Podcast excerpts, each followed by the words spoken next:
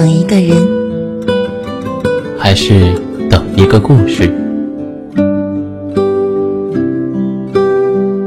这里是，这里是，这里是，这里是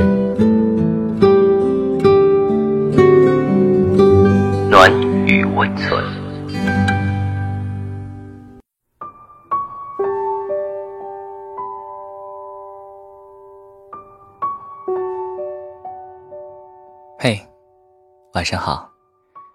今天要为大家推荐的文章叫做《嫁没嫁对人，吵一架就知道》，作者知书先生。媳妇包完之后，整齐的放在案板上。我说：“你包的真好看。”我媳妇儿笑着说：“ 是你馅儿拌的好。”我说不，是你包的好。我媳妇儿说，是你的馅儿拌的好。我说，不不不不，还是你包的好。我媳妇儿说，嗯，我包的好。我一愣，哎，说好的夫妻之间相互谦让的呢？我又说，啊不不不，是是我馅儿拌的好。我媳妇儿说。啊不，就是我包的好，我包的好，我包的好。于是我指着肉馅儿，鲜肉、小葱、油菜搅拌的那么均匀，色彩搭配的那么清新，那是一个白案厨子对后现代抽象画家的色彩致敬。刚想反驳，我看到我媳妇儿两眼盯着我，充满了无限的温柔，像是江南女子眼中的一汪春水。我说。哦哦哦，嗯，是你包的好。我媳妇儿开心的笑了，然后，她放下了手中的擀面杖，我儿子松开了抓着我衣服的手。我媳妇儿生气的说：“跟你说了多少遍了，你怎么又把脏衣服扔在沙发上？你怎么又把拖鞋扔在这里了？你怎么又忘记给花浇水了？你怎么又忘记下楼带垃圾了？”你怎么又？我媳妇儿说的那句“你怎么又”是夏天暴风雨来临前的那阵清凉的风、乌黑的云和转瞬即逝的闪电。她只有两种时候最爱发脾气：第一种是没睡好觉；第二种是上火，嘴里有溃疡。我不反驳，默默的去书架上拿了两片华素片。碾碎，说：“你过来，张嘴。”然后把华素片的粉末涂抹在他的嘴唇上。他说：“疼疼疼。”然后我就亲他一下，问他：“还疼吗？”他说：“疼。”我说：“既然疼的话，就少说两句。”我是一个特别通情达理的人，每一次我媳妇儿发脾气，都会原谅她，像是原谅一只不小心碰翻花盆的小猫，像是原谅不小心踢球打碎邻居家玻璃的小孩儿。她那么可爱，她也会犯错，但是这并不妨碍我包容她。毕竟，她在我们家楼下的跆拳道馆学习班报了名，我我现在。确实不太清楚他的实力。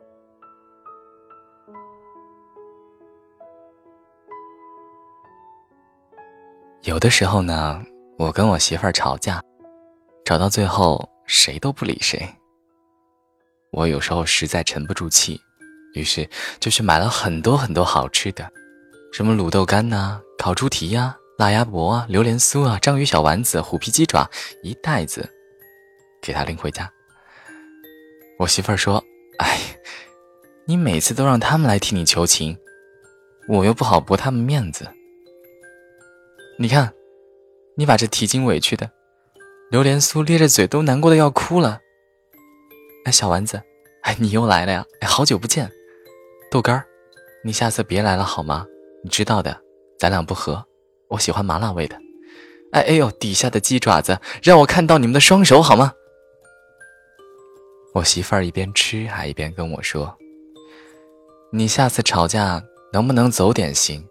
咱家楼下新开了一家糖炒栗子店。”我说：“不吵了。”我媳妇问我：“为什么呀？”我难过的跟她说：“我红包里余额不足，吵不起了。”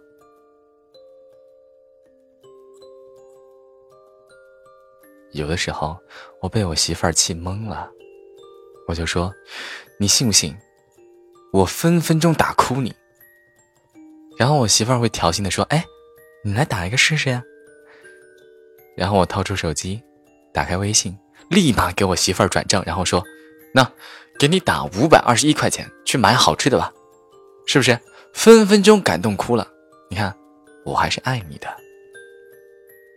然后我媳妇儿一脸倔强。看着我，突然说：“你哪来的钱呢？”对啊，对于一个没有钱包、银行卡上交的男人来说，哪来的钱呢？我也很费解啊，说：“微信红包六周年庆送的，还是小马哥过生日送的来着？”嗯，我百口难辩。我，我，我，我媳妇儿说：“我什么我？”我突然觉得自己也很机智啊！我说：“我，我，我，我们都有一个家，名字叫中国，兄弟姐妹都很多，景色也不错。”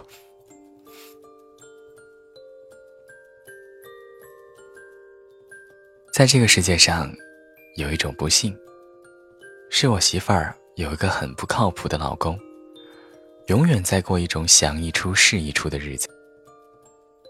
我媳妇儿怀孕，我说我关掉广告公司陪你。于是，开了七年多的广告公司没了。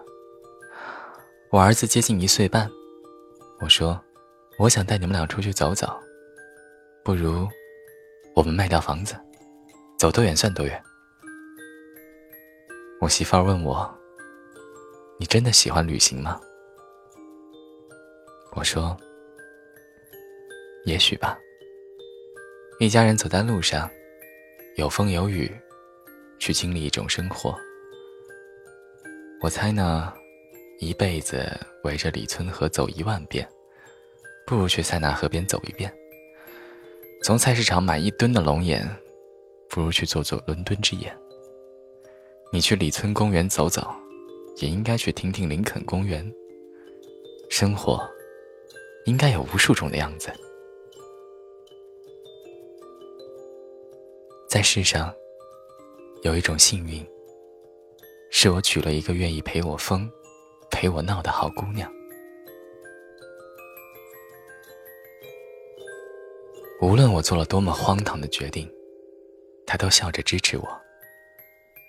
我问他：“你难道不害怕这种颠沛流离的人生吗？”我媳妇笑着说：“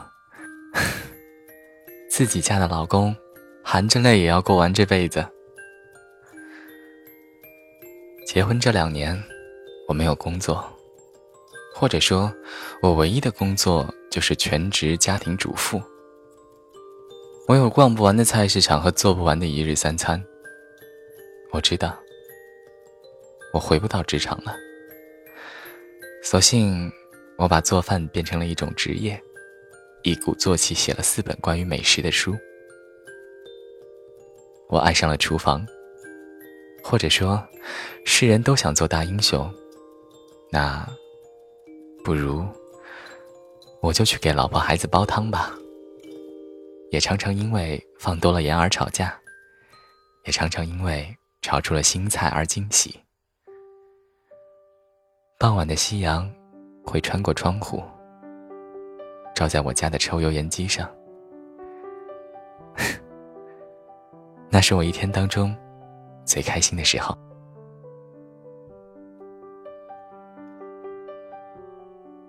等到菜上桌，我媳妇儿说。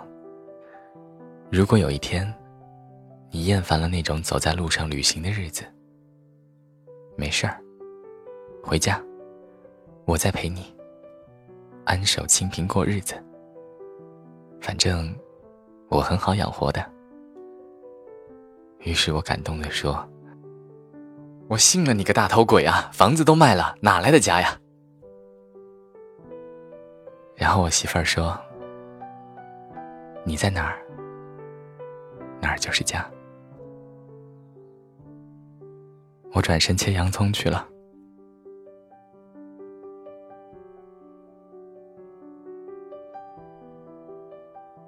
无论是结婚前还是结婚后，我始终记着这么一段话：永远不要把坏脾气留给最爱的人。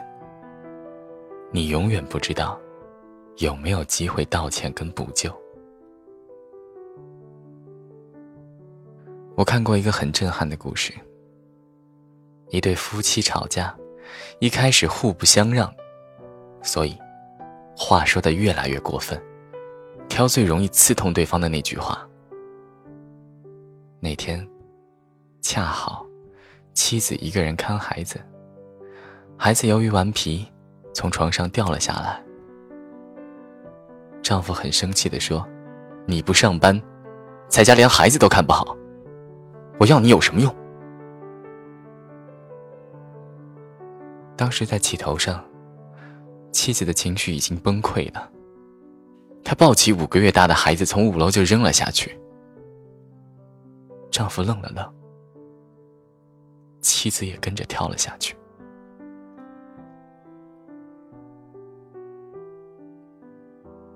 有些话是永远都不能说出口的。在家庭暴力当中，最狠的是语言。说出来的时候，以为无意，但是万箭穿心，会轻易的摧毁一个人，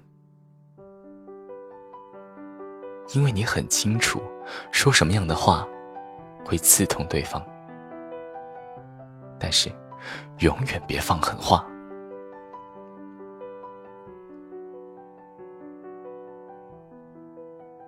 有一次。我跟我媳妇儿吵架，吵到最后，我气得出门去抽烟了。然后过了几分钟，我回来，两个人对视着，谁都没有说话。突然笑了。我问他：“你笑什么呀？”我媳妇儿说：“那你笑什么？”他永远不知道我为什么会笑。我也永远不知道他为什么会笑，但是那一刻，我知道我为什么会笑。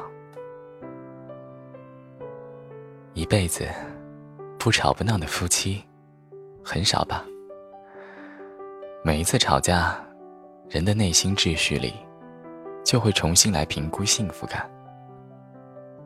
有的人会通过一件小事儿，开始联想从前的各种委屈。委屈加委屈，然后越想越憋屈，就爆发了。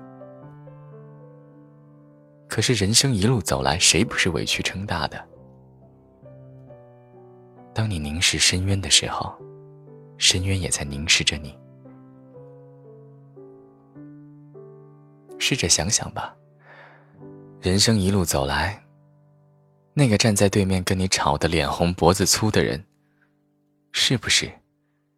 也是那个在你无数次迷茫、痛苦、纠结、难过的人生坎坷里，给你最多拥抱、最多亲吻、最多鼓励的那个人。哪怕斗嘴，也别忘了亲嘴。同样的一张嘴，说情话比指责对方更有效。同样的一张嘴。亲吻比吵架更甜。同样的一张嘴，哎，算了，不说了。你不可能吵赢两口就能吃掉一块三角形披萨的嘴，你也不可能吵赢一个口里能塞十八只小龙虾尾的嘴，你更不可能吵赢一个比姚晨、舒淇、王大陆嘴还要大的嘴。是的，所以是在下输了。愿赌服输，输了的人。要去爱赢的人，六十年。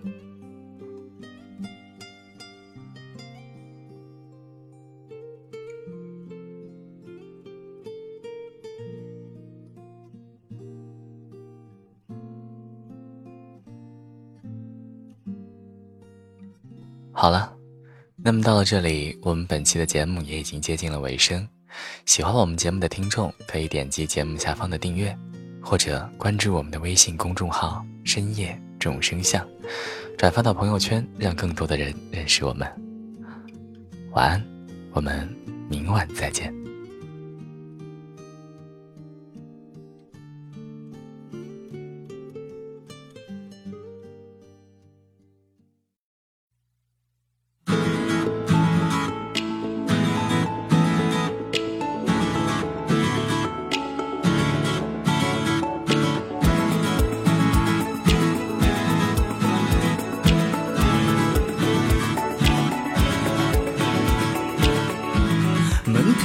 ฉันเองไม่ทันระวังตัว มันผิดที่ฉันเองคิดน้อยเกินไป มันผิดที่ฉันเองไปสนิทกับใครใคร มันผิดที่ฉันเองทำให้เธอคิดมาก มันผิดที่ฉันเองนั้นมองแค่มุมตัวเอง ขอโทษจากใจที่ทำให้เธอกลัวทำให้ เธอเป็นแบบนี้ ก็ยังยืนยันว่าฉันมีเธอ มีเพียงแค่เธอเท่านั้นคน